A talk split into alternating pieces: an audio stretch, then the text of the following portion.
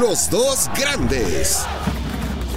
Hola, ¿qué tal, Footboxers? Y sean todos bienvenidos a Los Dos Grandes. Estamos llegando al episodio 100 y por eso además de que estamos en semana de Clásico Nacional, quisimos invitar a alguien muy especial que conoce estos partidos de memoria y que además sabe perfectamente lo que es el América. Moisés Muñoz, ¿cómo estás? Un fuerte abrazo. ¿Qué tal? Muy buenas tardes. Soy un gusto que me inviten a este programa tan especial, eh, hablando de los eh, dos equipos más grandes eh, de México, esta rivalidad recalcitrante que debe quedarse en la cancha. Hay que mencionarlo, hay que decirlo.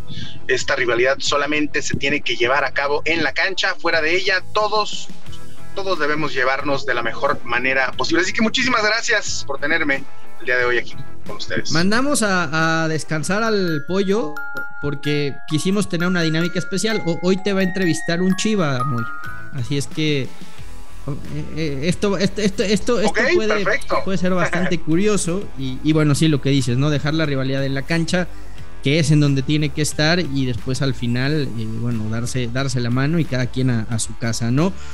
Eh, Moy, se viene un partido muy especial que, lo conoces muy bien y, creo que es un partido en donde cambian las circunstancias de los últimos años.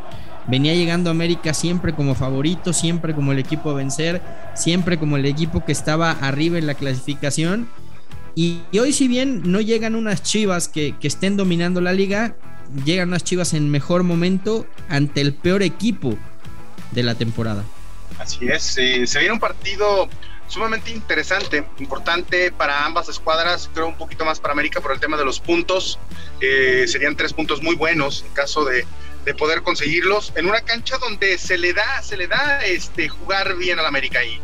Eh, a lo largo de mi carrera en América eh, obtuve muy buenos resultados en esta cancha de las Chivas, así que creo que puede venir un partido sumamente interesante. Lo mencionas muy bien, América está en el último lugar general. Eh, creo que llega de mejor manera, de mejor forma al equipo de Guadalajara. Sin embargo, como lo dije siempre que me tocó jugar este tipo de partidos, no importa cómo llegues, si llegues mejor o peor, cuestión de puntos, en cuestión de, de, fútbol incluso. Lo que importa es lo que hagas durante los próximos 90 y pico minutos. Eso es lo que verdaderamente importa. Lo que hiciste en partidos anteriores solamente van a la estadística.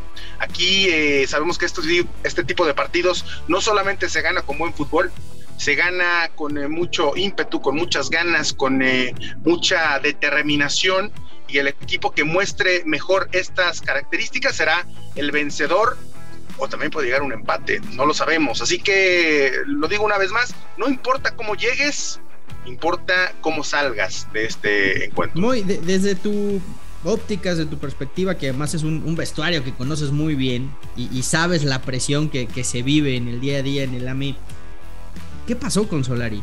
De un equipo que, que dominó la liga, que tuvo récord de puntos, que era muy complicado hacerle gol. En un año, de repente, todo cambió en este torneo. viéndolo desde fuera, ¿cuál es tu percepción de todo esto? Mira, parece que, parece que el grupo dejó de creer en Solari. Parece que dejó de creer en el proyecto, en la forma como se jugaba, la forma como se conseguían los resultados.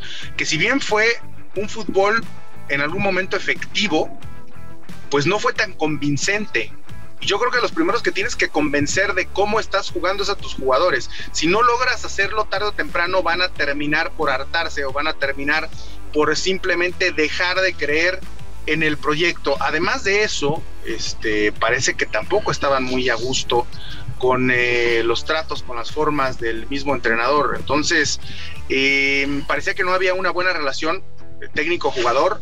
Este, parecía que había más una no quiero utilizar la palabra dictadura, pero si se le pudiera llamar, este, que al parecer era muy autoritario eh, Santiago Solari, y creo que esto también termina por cansar a un grupo. Entonces, desde, desde mi punto de vista, esto fue lo que sucedió, pero sobre todo, creo que los jugadores perdieron la confianza en el, trabajo de Santiago Solari, en el proyecto futbolístico de Santiago Solari. ¿Crees que el partido de CEU, tan mencionado, en donde vimos la cara de un América, lo tengo que decir como es, un América temeroso, un América que de cierta manera para mí jugó como, como equipo chico o, muy precavido. No, no ese América que, que va por el partido, que trata de buscar el marcador, que quiere marcar condiciones. ¿Crees que por ahí ese partido en CEU pudo haber sido un detonante para, para lo que dices, para que el grupo dejara de creer en Solari porque no, no fue el América que, que, bueno, tú lo sabes muy bien, que tiene que ser en, en una liguilla? Sí, un, América que tiene que jugar este, partidos a, a, a, muerte, ¿no? Hablando, bueno, si se permite la expresión, a, a tope, por así decirlo. Ese partido fue, fue terrible, fue un partido donde se jugó de una manera muy timorata, de una manera displicente, en, en, en, unas formas que no son formas americanistas y eso creo que también de alguna manera impactó en el seno de, del grupo. Este, no, no puede salir a jugar una liguilla eh, especulando y pensando que el partido de vuelta le, le vas a le vas a poder revertir lo que haya sucedido en este encuentro o, te la juegues a solamente 90 minutos en tu cancha. Creo que América tiene que salir a jugar en todas las canchas y sobre todo en la liguilla, cosa que no sucedió en ese partido, pero sí, sin duda alguna fue un detonante. Y, no solamente para los jugadores y, y, el equipo, para la afición, para los medios de comunicación, todos vimos una América que no, que no debe ser y creo que esto al final de cuentas se terminó menguando esa relación, repito, entre jugadores cuerpo técnico y, terminó por, por acabarse esa, pues esa este, relación que había eh, de, soportar un estilo que no era el que convenía a la institución, al equipo, al grupo. Ahora, eh, se viene un partido de estados de ánimo. Eh, Chivas que creo que ha ido mostrando cierta mejoría, pero los resultados no se le han dado, a pesar de que ganó el último juego contra, contra Santos. Pero viene un clásico, es, es el punto para Chivas de si lo gano, me engancho y me voy para, para la parte alta de la clasificación. Pero por otro lado, es el partido clave para América. América gana el clásico y de ahí se puede agarrar para salvar el torneo. Sí, por, eso te decía que es un partido sumamente importante para ambas escuadras, por lo que significa no solamente el partido, la rivalidad, el clásico nacional, sino por, los puntos que son buenos y le vienen bien a ambas escuadras. Entonces, eh, por donde lo veas, en todos los aspectos, es un partido sumamente atractivo. Eh, sí, nos gustaría ver a ambos equipos en la parte alta de la tabla, pero pero independientemente de eso, creo que ya la, mera rivalidad entre estos dos equipos es más que suficiente para poder presenciar un buen espectáculo. Desde tu punto de vista y como exjugador del América, eh, ¿se precipitaron o se equivocaron con, con Córdoba o, tenía que haber salido ya del, equipo? Creo que el, tema de Córdoba es una decisión eh, personal, ¿no? Eh, a final de cuentas, él seguía teniendo contrato, él decide, él pide salir de América, es una decisión, repito, meramente personal eh, haya sido por lo que haya sido, si fue por un tema de no, no, tener una buena relación con, con Santiago Solari, si fue por eh, la búsqueda del crecimiento futbolístico del, mismo jugador, no lo sé, eso solamente lo sabe Sebastián, eh, pero fue una decisión propia, entonces digo que creo yo más bien que América terminó por darle al jugador lo que él quería. Y bueno, ante eso, pues no se puede hacer mucho. A, nada estuvo de jugar en, en, Chivas, ¿no? Al final, otras cosas propiciaron que no se diera el, famoso intercambio. Eh, Moy, ¿algún recuerdo del clásico, alguna anécdota, eh, algo que te venga a la mente que haya sido muy, muy especial para ti? Hay una anécdota padrísima este, que me tocó vivir cuando recién llegué a la América y fue que yo tenía un patrocinador de, de guantes este, que justo el día del partido, el día del clásico, eh, no me llegaban los guantes, no, no tenía guantes para jugar el clásico nacional, el primer clásico nacional que me tocó, que fue precisamente en el estadio de, Chivas. Y, bueno, yo eh, llamando por teléfono al patrocinador, diciéndoles que pues, no tenía, que cómo iba a jugar ese partido. De último momento, estando ya a minutos para salir a calentar, llega una bolsita de papel con unos guantes adentro de, de, una bolsita de plástico que venía todavía con la etiqueta de la tienda de deportes en donde los habían comprado. O sea, ni siquiera, ni siquiera fueron unos guantes que me enviaron de la de la fábrica de guantes, que es donde generalmente te mandan los, guantes a los arqueros, este, de la marca que los produce, sino fue de la tienda, o sea, fueron a una tienda deportiva a comprar los guantes y así me los hicieron llegar al estadio para jugar ese encuentro. Lo bueno fue que lo ganamos, pero sí esa anécdota, créeme que nunca se me va a olvidar. Eh, eh, ¿Eras de los que le echaba Coca-Cola o refresco a los, a los guantes o no usabas la, la maña? No, no, no, solo, solo agua. Solo agua. Solamente agua, exactamente, sí. Oye, el, momento más especial, creo que, creo que sobra preguntártelo, ¿no? Pero es, es, el gol, supongo, en esa final contra Cruz Azul. Sin duda, sin duda. Sí, sí, sí, fue el, momento más importante que me tocó vivir en toda mi carrera. Oye, el otro día eh, teníamos aquí también como invitado a, Miguel Herrera en, otro podcast que se llama Mother Soccer y, hablaba de, ti y reconocía que, se equivocó, que te tuvo que haber llevado al, Mundial. ¿Cómo lo viviste, muy? Fue un momento, este, digo, ya he hablado muchísimo acerca de este tema, creo que, este, pues sí, fue un momento que me dolió, por supuesto, yo me, veía en el Mundial de Brasil, lamentablemente, pues no se da el, el tema, no se da el caso de que asista yo a este Mundial.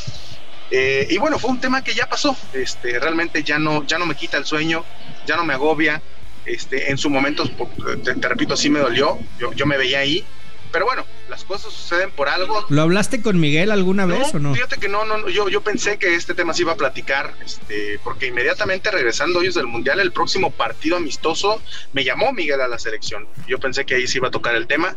Nunca se habló eh, de, este tema y bueno, eh, a final de cuentas, te repito, eh, las cosas suceden por algo y no me tocó a mí estar en un Mundial no pasa absolutamente nada. Pero bueno, es válido, ¿no? Que también eh, Miguel en su postura técnico lo reconozca y diga, oye, me equivoqué, creo que cometí un error con Moy porque sí, sí, sí lo tuve que haber llamado. Al final son decisiones, como tú dices, del, técnico, pero bueno, creo, creo, que se vale, ¿no? Y, te quería preguntar, antes de escuchar a, al Pollo Ortiz, que ese güey sí es americanista, recalcitrante y no quería dejar pasar la oportunidad de preguntarte unas cosas, Nada más quería preguntarte porque lo tuviste como técnico. Eh, ¿Algún recuerdo, alguna anécdota que nos quieras compartir de, Tomás Boy? Sí, eh, Tomás Boy, Tomás Boy este, me tocó en, mis inicios. De hecho, él me debuta en un partido contra Pachuca, un partido que vamos perdiendo 4 por 2. Este, entró, tocó la pelota un par de veces, fue un debut, a lo mejor no el, el debut soñado de cualquier futbolista. Jugué 12 minutos, este, sin embargo, él vio cualidades en mí para poder eh, darme la oportunidad de entrenar con el primer equipo, de ser parte del primer equipo como tercer portero. Entonces, siempre estaré eh, agradecido con él por eso eh, ya más adelante vino Rubén Omar Romano, que fue quien me dio la confianza ya para ser portero titular, pero eh, en un inicio Tomás me dio esas cualidades para poder ser parte del primer equipo y estaré siempre agradecido con él. Anécdotas, eh, hay muchísimas. Este, una que recuerdo mucho es siendo yo el tercer portero, me toca este, no viajar con el equipo de, primera y Tomás Boy tenía su coche ahí en el estadio me dice, oye Moy, este, por favor llévate mi coche a la casa, yo no traía coche en ese entonces, yo me movía en, en, transporte público y me dice, oye, ¿te puedes llevar mi coche a, la casa? Ahí lo dejas este, eh, estacionado, ahí con, la señora te lo va a recibir. Eh, por favor, y, me dio la oportunidad, me dijo, si quieres ir a dar una vuelta, vete a dar una vuelta y ya me lo llevas más tarde. Este, nada más te pido de favor que, no le vaya, que no le vaya, no, no voy a regresar y vaya a tener un rasponcito. Entonces, este, así era Tomás Boyd, ese tipo de personas, un, tipo muy amable, difícil en ocasiones, sí, tenía esas dos facetas. Sin embargo, cuando lo conocías a fondo era, era un muy buen tipo y, como lo mencioné anteriormente, pues estaré siempre agradecido por esa oportunidad de ser parte del primer equipo en Morelia. Por algo era el jefe, muy, ¿no? Eh, es correcto. Un abrazo desde aquí hasta a, toda su familia y, bueno, la verdad que sí fue una noticia que, nos sorprendió a todos, ¿no? Porque fue, fue de un momento a otro. Oye, vamos a escuchar al, Pollo Ortiz que, te tiene un mensaje y creo que te quería hacer unas preguntas. Eh, cuando les dijimos, le dijimos que ibas a estar aquí, dijo, yo quiero estar, yo quiero estar, yo quiero estar. Y bueno, eh, vamos a ver qué, qué, es lo que preparó, porque este güey, pues ya sabes, es, americanista hasta la médula, ¿no? A ver, pollo. Hola Moisés, ¿cómo estás? Fuerte abrazo, te saludo con muchísimo gusto. Eh, no con tanto gusto como aquel 26 de mayo del 2013, que fue espectacular, ¿no? Quizá eh, uno de los momentos más icónicos para el americanismo. Te voy a hacer 10 preguntas rápidas y espero me las respondas con, todo, con toda honestidad. La primera, si pudieras revivir un momento en tu carrera, ¿cuál sería? Creo que todos conocemos la respuesta. El gol contra Cruz Azul, sin duda. Y es, así es. ¿Cuál fue tu mejor momento en el América? Y no me refiero en cuanto a lo mejor eh, la anotación, en cuanto al grupo me refiero. ¿Cuál fue el mejor grupo que tuviste en América? El mejor momento es cuando llego al América y el mejor grupo, sin duda, eh, el grupo en el que llegué, con Miguel Herrera como técnico. ¿Alguna vez te buscó Chivas? Y si sí, ¿por qué no se dio el fichaje? No, nunca. Nunca hubo la oportunidad de, jugar para, para el equipo de Guadalajara. ¿Participarías en alguna actividad directiva o como director técnico o como asistente técnico en el Club Deportivo Guadalajara? No, no, no, la verdad no, no lo haría. Número uno, no sería técnico de ningún equipo. Este, no estudié para eso, no me llama la atención. Y pues no, con Guadalajara tampoco. ¿Quién es más grande y por qué entre América y Chivas? América, eh, la historia, los títulos, eh, lo, lo, lo dictan de tal manera, lo demuestran así, así que por eso, por la historia, por, eh, por todo lo que significa ser el equipo más grande de México. ¿Es Miguel El Piojo Herrera el director técnico que más ha marcado tu carrera? Eh, uno de, no el que más marcó mi carrera, yo creo que el técnico que, que marcó más mi carrera fue Rubén Omar Romano, que fue quien me dio la oportunidad de ser titular eh, en, un equipo de primera división que fue Monarcas, fue quien me dio toda la confianza y ahí, ahí despegó mi carrera. Ahí puedo decir que comenzó y, despegó, porque posteriormente, después de ese primer torneo, eh, fui seleccionado nacional. Así que sí, yo creo que de, los técnicos el que más me marcó fue sin duda alguna Rubén Omar Romano. ¿El americanismo debe extrañar lo que dejó Miguel Herrera? Yo creo que sí extraña, eh, no tanto que extraña así como con ganas de que pueda volver a regresar y pueda estar nuevamente, yo creo que sí puede estar agradecido porque a final de cuentas fue un técnico que lo dio todo cuando estuvo dirigiendo América y además pues entregó, entregó títulos, entonces eso sin duda alguna que, que vale vale la pena recordarlo. ¿Cómo consideras que ha sido la labor de Ricardo Peláez como directivo? Creo que ha sido buena, ha tenido buenas gestiones, este, con América la tuvo, y yo creo que la mejor de, su carrera como directivo. Y bueno, con Cruz Azul armó un buen equipo, un equipo que a la postre significó, más bien terminó siendo campeón. Y con, eh, con Chivas eh, no ha sido lo que él esperaba, posiblemente, pero creo que como directivo, como director deportivo que, que ha sido, este, hace, hace bien las cosas. ¿Con qué jugador de los que tuviste en tus equipos te gustaría volver a jugar si tuvieras la oportunidad? Eh, híjole, yo creo que con, con, muchos, eh, con varios. He tenido muy buenos compañeros, he tenido muy buenos jugadores este, eh, defendiendo la camiseta a mi lado. te podría mencionar, mencionar muchos, pero yo creo que uno que disfruté bastante siendo mi compañero este, fue a, a, Chucho Benítez en paz descanse, un, gran jugador, un gran jugador y, un jugador que le encantaba trabajar eh, horas extras para, para mejorar y bueno, eh, lo, demostró en la cancha. Y por favor, ahora que estás eh, como comentarista en tu DN, platícame qué es lo que más te ha sorprendido en esta carrera en los medios de comunicación? Nada, honestamente no me ha sorprendido, sorprendido nada. Ha sido exactamente como me la imaginé este, una carrera con mucha responsabilidad, sobre todo por lo que dices en, detrás de los micrófonos y frente a las cámaras. Así que honestamente no me ha sorprendido absolutamente nada. Ah, ahí están las preguntas de, del Pollo Ortiz que, que, no te podía dejar escapar, eh, Moy. Nada más para terminar, eh, yo quisiera preguntarte dos cosas y retomar algo que te decía el pollo. Decías, nunca llegó una oferta de Chivas si hubiera llegado, ¿la habrías considerado? O sea, ¿hubieras jugado en Chivas o, después de lo que viviste en América crees que no hubieras podido? Mira, yo creo que no, yo creo que no hubiera podido. Este, honestamente, yo creo que no hubiera podido. Los colores eh, azul y amarillo siempre estuvieron presentes en, mi vida, a pesar de que siempre me mostré como un profesional defendiendo la camiseta de los demás equipos en los que estuve. Simplemente ser parte del equipo archirrival futbolísticamente hablando de, de, del América, pues no creo que hubiera podido portar esa camiseta. Y lo digo con todo respeto, obviamente. Sí, claro, sí, claro. Y, es válido, ¿no? Hay, hay, hay, jugadores que, que, como bien lo dices, ¿no? todos son profesionales, hay algunos a los que quizá no, no, no les llama tanto y hay otros que es, que es tan grande el sentimiento por un club que te dice, ¿no? Yo nunca iría al, al rival. Eh, entendiendo siempre lo que dijimos, ¿no? Que la rivalidad se quede en la cancha, en donde tiene que estar.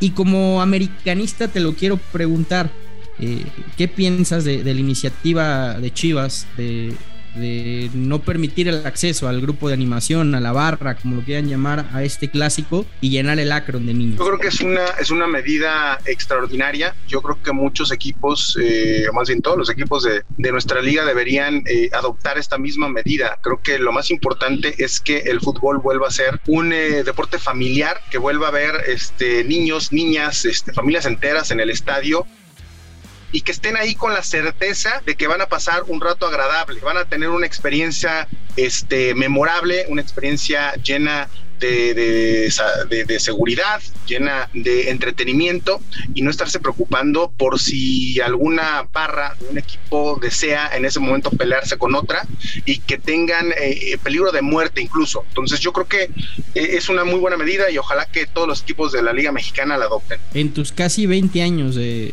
jugador o más, ¿sentiste alguna vez miedo en un estadio del fútbol mexicano?